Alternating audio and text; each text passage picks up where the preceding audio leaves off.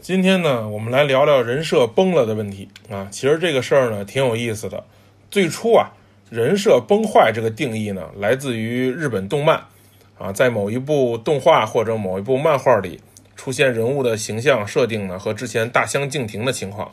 有的原因呢是变更了画师啊，或者是变更了助手啊，也有的是漫画家自己刻意为之啊。最初呢，人设崩坏主要是来自于这个漫画形象的变化。后来呢，被这个爱好者们引申成了人物性格的变化啊，比如说本来呢是一个正面形象，后来黑化成了大反派，那都可以用这个人设崩塌来形容啊，人设崩坏啊。还有还有一层含义呢，就是不合逻辑的转化啊。这最开始呢，其实都是来自于动漫。那如今呢，在现在的这些艺术作品中呢，人设崩坏了有很多啊，很多呢是演员没找对，人设崩坏了。啊，我跟大家回忆一下，比如说当年 F 四特别火的时候，啊，这个朱孝天演过一版楚留香啊，那销魂的发型和一张斜拔子脸啊，跟大家心里那个风流倜傥呢，简直对不上号。再比如说陈小春版的《鹿鼎记》里啊，他七个老婆里有好几个都跟书里描述的对不上号啊，尤其是陈奕迅媳妇演的那个方怡，哎呀，简直可以用辣眼睛来形容啊。后来呢，还有什么大耳朵米老鼠版的《还珠格格》呀，什么这些都是啊。除了长相不合适的崩坏，还有形象有硬伤的崩坏啊，比如说《欢乐颂》里面的几个女孩啊，尤其是杨紫扮演那姑娘啊，由于她这个设定太不讨巧、太不讨喜，也也被很多这个观众啊列入了人设崩坏的这个行列啊。这类型的崩坏呢，不管是长得不像，还是这个这个人物这个设定不好，我觉得这本身不能赖明星啊，拿钱干活。主要责任人呢，在制片方或者是副导演啊，一部分编剧呢也难辞其咎啊。您找来的人，您定的制作，您写的剧本，最后整成这样，让观众骂大街，是吧？演员背黑锅，我觉得有点冤。除了这些艺术作品里的人设崩坏，其实我们现在更多说的呢，人设崩坏呢，是指明星啊，人们心中对于明星的期待和明星现实中发生的一些事情所作所为对不上点儿啊，大家很失望的称为人设崩坏。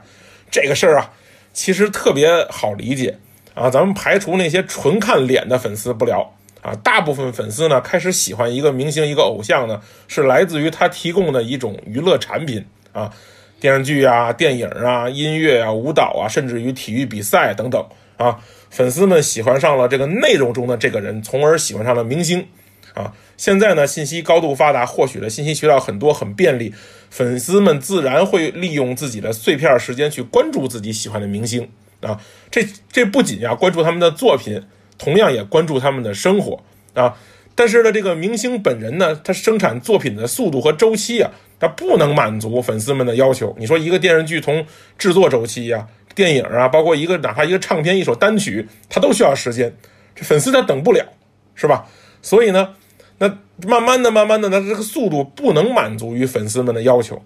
所以这些生活信息啊、性格背景、爱好这个那个就成了粉丝们追捧的主要目的地了。那再加上现在发布信息的渠道和平台很多，那不像十几年前，粉丝们、明星啊，只能靠自己出现在大家视线里，扮演自己啊，来让大家知道自己在干嘛。现在呢？你这个一个助理、一个经纪人，甚至是一个团队，可以不断、源源不断的在互联网上为明星进行设定啊。从当初的报纸、杂志、广播电视啊，互联网络到现在的社交媒体，这一步一步推动了明星人设。那这样呢，其实明星自己也省事儿啊，粉丝们也开心。但这个事情背后啊，其实是提高了穿帮的概率的啊。你看，比如说很多粉丝呢，都会把热衷啊，粉很多明星啊。都会把热衷公益做成自己的设定之一，啊，这个其中就有社会价值了，又又比如又算高尚品德，啊，既满足了粉丝们对于偶像形象的需要，也也满足了非粉丝们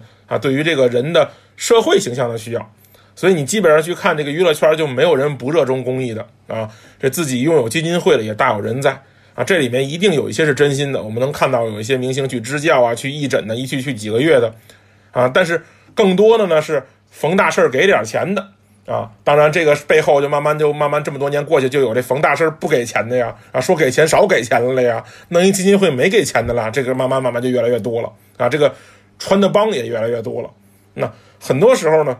粉丝们会天真的认为自己的偶像可以代替自个儿实现一些事儿啊，作为中国人呢，其实大家心中比较统一的认知，成功是什么呢？是学业有成、身体健康、事业成功、家庭和睦，是吧？你会发现，所有明星的人设打造基本上都和什么上进呐、忠贞呐、努力呀、这个健身呐等等啊挂钩。但是这个人设崩塌这个事儿啊，其实呢自古就有之。当然，这个词儿呢是后来有的。你最早从这个梨园行这个棒角那会儿就开始了。比如说哪个戏子从卖艺到卖身了呀？啊，哪个戏子抽了大烟了呀？啊，但是那个时候由于信息比较闭塞，再加上他们的舞台形象和自己本身的形象区别很大啊，大家其实不会太在意。慢慢的各种形式起来以后，打造一个明星，经纪公司也好，娱乐公司也好，最初呢是看这个人的本身素质，量身为他打造，他有什么气质，往哪个方面进行人设。但现在呢，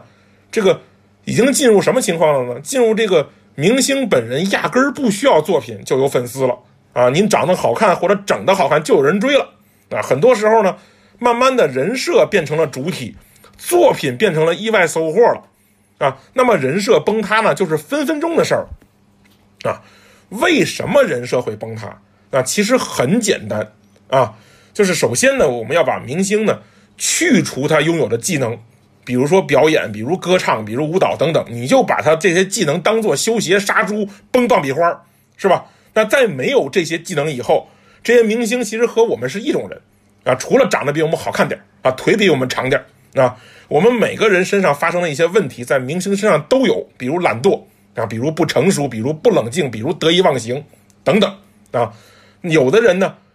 还有的明星呢，他自己作死是吧？比如吸毒、嗑药，比如出轨。那这些事儿呢，其实呢，你关着门自己弄啊，就咱们普通人啊，甭让别人知道，没事儿。